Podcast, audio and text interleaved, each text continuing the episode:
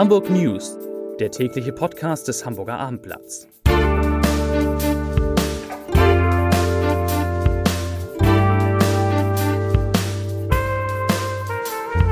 Herzlich willkommen. Mein Name ist Lars Heider und heute geht es um die ungewöhnliche Geburtstagsparty eines 80 Jahre alten Hamburgers.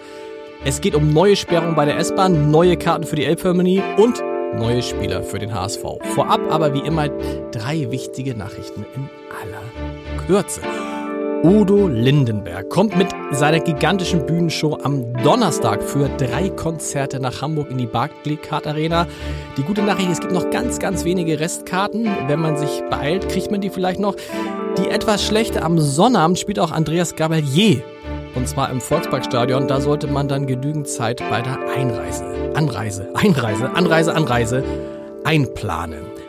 Auf dem Punica-Gelände in Wilhelmsburg ist eine weitere Bombe gefunden worden aus dem Zweiten Weltkrieg. Während wir hier sprechen, wird versucht, diese Bombe zu entschärfen. Es ist in der Zwischenzeit schon die dritte Bombe, die dort gefunden worden ist auf dem Gelände des ähm, Saftherstellers. Gezielte Suchaktionen sind da im Moment im Gange und es kann sein, dass da künftig noch mehr gefunden wird. Und beim NDR soll am morgigen Mittwoch gestreikt werden. Die Kollegen dort wollen mehr Gehalt, 6%. Und es könnte zum Ausfall von Sendungen kommen. Ein Glück, dass dann unser Podcast ja trotzdem erscheint und davon unabhängig ist. So, und ich begrüße vier liebe Kollegen und fange an mit Holger Truhe. Holger, aus der stellvertretenden Leiter unserer Kulturredaktion. Gute Nachrichten für alle Elbphilharmonie-Fans. Es gibt wieder Karten. Ab wann, ab wie und wie kriege ich am besten eine? In der Tat, es geht wieder los. Es gibt wieder Karten für die Elbphilharmonie. Der Vorverkauf beginnt am Donnerstag, jetzt an diesem Donnerstag, den 20. Juni um 10 Uhr. Zunächst mal nur stationär, das heißt, man muss zu den Konzertkassen gehen. Zum Beispiel zur Armblatt Geschäftsstelle Richtig. am Großen Borster Richtig. unweit des Rathauses, genau. Genau, das ist eine von den vielen Vorverkaufsstellen, bei denen es Karten gibt. Ähm, die Idee dahinter ist, dass man erstmal nur den stationären Vorverkauf macht, dass man den Hamburgerinnen und Hamburgern einen kleinen Vorteil verschaffen will. Wie groß ist dieser Vorteil? Der Vorteil ist acht Stunden groß. Okay. Denn um 18 Uhr beginnt dann der Online-Verkauf. Da kann natürlich dann jeder zugreifen. Insgesamt sind mehr als 500 Konzerte im Angebot. Und es ist tatsächlich alles dabei. Also es ist jetzt nicht so, dass im Vorfeld durch Abos oder Vorbestellungen schon alles weg wäre. Nein, man kann jetzt auch noch zu den Berliner Philharmonikern, den Wiener Philharmonikern, Cecilia Bartoli und so weiter. Super. Das ist jetzt die dritte Saison, die, die, die dritte Saison, Mhm. ähm, die zweite volle Saison sozusagen. Wie ist die Wahrscheinlichkeit, dass man jetzt Karten kriegt, deutlich größer als noch im vergangenen Jahr? Die Wahrscheinlichkeit ist größer geworden, ja. Es ebbt ein wenig ab. Man muss das vorsichtig sagen. Also ebbt ab ist immer noch auf einem sehr, sehr hohen Niveau. Ja. Es ist immer noch eine Auslastung von nahezu 100 Prozent. Aber die Chance ist jetzt schon etwas größer geworden, zumindest mal reinzukommen. Donnerstag 10 Uhr sehen wir uns zum Beispiel in der Abendblatt-Geschäftsstelle, wo es diese Karten auch gibt. Immer eine gute Beratung. Genau. Holger, vielen Dank. Ach, äh, Lars, eine Sache noch. Du hattest vorhin Bitte? erzählt von dieser seltsamen und spektakulären Geburtstagsfeier, die du erlebt hast. Sehr nett, dass du mich darauf ansprichst. Tatsächlich gab es gestern eine ungewöhnliche Geburtstagsfeier. Ian Karan, Unternehmer mit zehn, ehemaliger Wirtschaftssenator. Kai Schiller aus der Sportredaktion ist ja auch schon da. Ehemaliger HSV-Aufsichtsrat ist 80 geworden. Und wie stellt man sich, Holger, wie stellst du dir eine Geburtstagsfeier eines 80-Jährigen vor? Eher gesetzt. Eher gesetzt. Äh, Der Mann hatte die gesamte Handelskammer für diese Geburtstagsfeier gebucht. Oha. Es gab ein Gala-Dinner vom Landhaus Scherrer. Es waren ungefähr 200 Leute da. Ich wusste gar nicht, wo ich zuerst hingucken sollte. Cornelio Poletto war da, Carsten Maschmeyer war da, ähm, Haben Jansen, der Habak-Lloyd-Chef war da, Tom Buro, der WDR-Intendant war da. Also alles, was so ähm, in dieser Stadt Rang und Namen hat oder hatte. Und die haben so unfassbar wild gefeiert, dass ich nicht glaube, dass Ian Karan eigentlich wirklich 80 ist. Und es fing schon damit an, dass er sich natürlich bei seiner Familie bedankt. Er hatte nicht nur seine aktuelle Frau eingeladen, so, sondern auch seine erste Frau eingeladen. Also seine, ich glaube, die erste Frau heißt Dagmar und die zweite Frau ist ja bekannt, heißt Barbara. Und dann hat er die Lobpreisung seiner Familie mit einem kleinen Witz äh, beendet. Soll ich den erzählen? Bitte. Hoffentlich kriege ich ihn zusammen. Fragt ein Mann, also zum Beispiel Ian Karan, einen Rabbi, lieber Rabbi, wie kann ich es schaffen, ewig zu leben? Ewig zu leben ist mein größter Wunsch. Sagt der Rabbi, dann musst du heiraten. Sagt der Mann, ach, und dann lebe ich ewig? Sagt der Rabbi, das nicht, aber der Wunsch wird kleiner. Irgendwie, oder? Ganz nett. Vielen Dank. Holger, danke für diese kleine Zwischenfrage. Kai Schiller ist aus dem Urlaub zurück. Das hat einen Grund. Chefreporter im Sport, der HSV beginnt wieder mit dem Training. Kai, was gibt es Neues von unserem lieben HSV? Wen haben Sie heute vorgestellt als neuen Spieler? Also erstmal zunächst, natürlich ist immer, wenn man aus dem Urlaub kommt und ein paar Wochen nicht da gewesen ist, alles neu beim HSV. Ich war dreieinhalb Wochen nicht da und dann haben einen neuen Trainer, einen neuen Sportchef, einen neuen Teammanager. Ja. Äh, sie haben viele neue Spieler. Heute hat sich einer vorgestellt, nämlich äh, Sonny Kittel. Riesentalent gewesen in Frankfurt. Da war so ein bisschen wie Fiete Ab von Eintracht Frankfurt und dann okay hat er sich so oft die Knie äh, verletzt, wie ich meine Sprunggelenke. Der Unterschied ist, er ist jetzt immer noch beim HSV und ist Profi, ich leider nicht. Wie, die hat der HSV hat wieder jemanden gekauft, der leicht, nee, nicht nur leicht, sondern halb schwer angeschlagen ist? Mm, der ist nicht angeschlagen, aber der hat es geschafft, äh, jetzt muss ich mal nachzählen, ich glaube drei Kreuzbandrisse und ein Knorpelschaden. Ey. Fairerweise muss man aber sagen, die, die, letzte schwere Verletzung ist jetzt mittlerweile fünf Jahre her. Okay. Also ähm, stabiler Spieler. Stabiler Spieler mittlerweile. Die letzten beiden Jahre alles gespielt, was man spielen konnte. Ähm, letztes Jahr der zweitbeste Scorer der zweiten Liga bei Ingolstadt. Also schon ist schon ein guter Spieler und ablösefrei. Und, Hat er ein ähm, Tor geschossen gegen HSV bei dem furchtbaren 0 zu 3? 0 zu 5 war es sogar? 0 zu 3? Nee, ich komme durcheinander. 0 ja. zu 5 war Regensburg, genau, stimmt. 0 zu 3. Ähm, ähm, ehrlich gesagt weiß ich nicht. Weiß ich habe die ganzen mehr. Torschützen, die gegen den HSV getroffen haben, irgendwann den Überblick verloren.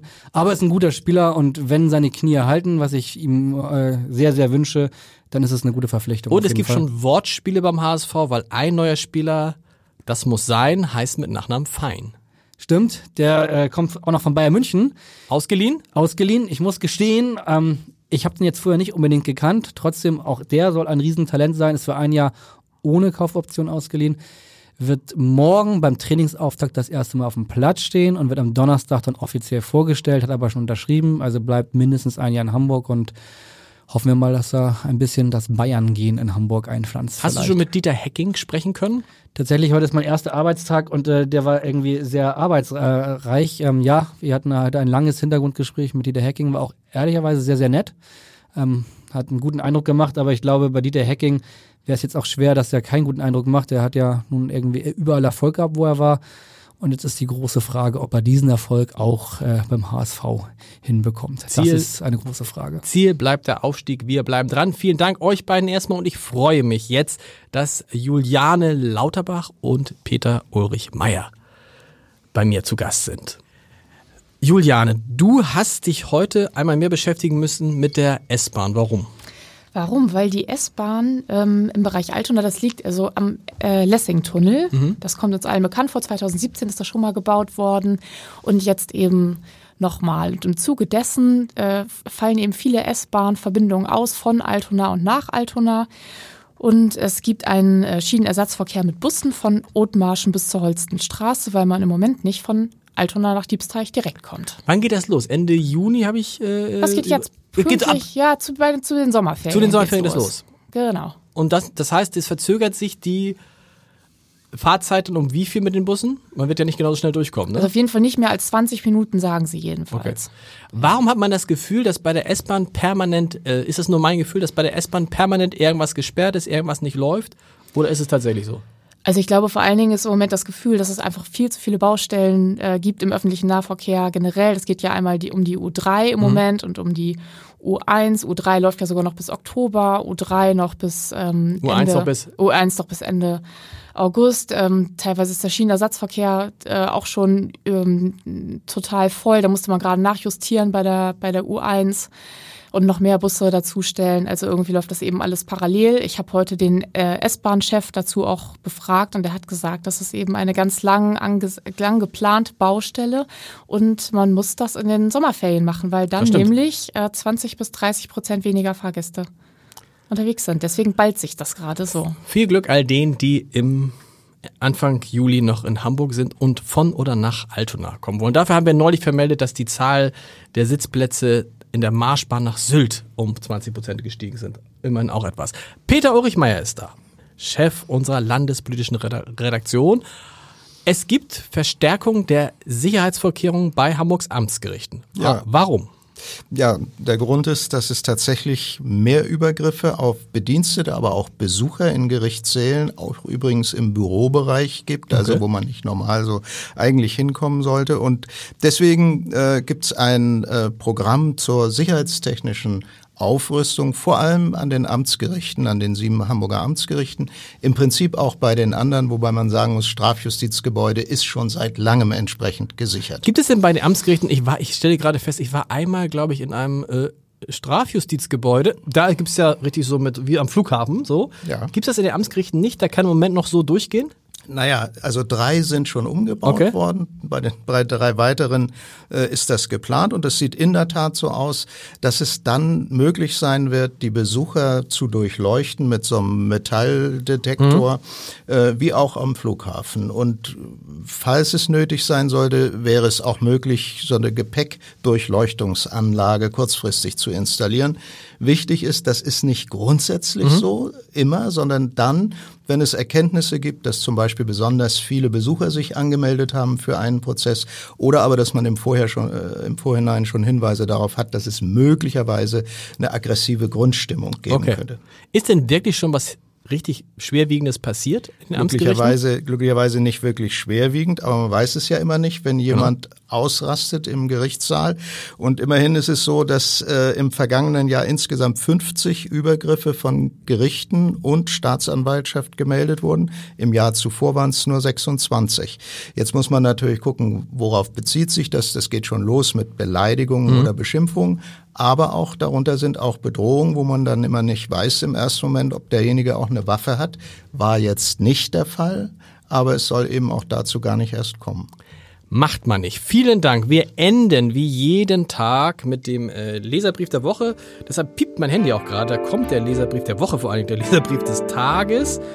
Es ist ein schöner Leserbrief. Ähm, und zwar geht es um, darüber habt ihr ja gestern auch berichtet, Peter, in der Landespolitik, um die, die Forderung der FDP, Sportplätze aufs Dach, auf Dächer zu machen. Darüber, dazu schreibt Petra Lüth, es ist ziemlich ein har- harter Tobak. Eine super Idee.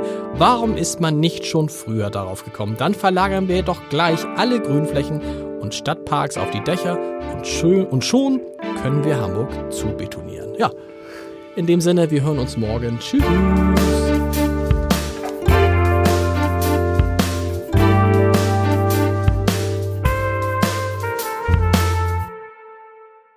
Weitere Podcasts vom Hamburger Abendblatt finden Sie auf abendblatt.de slash podcast.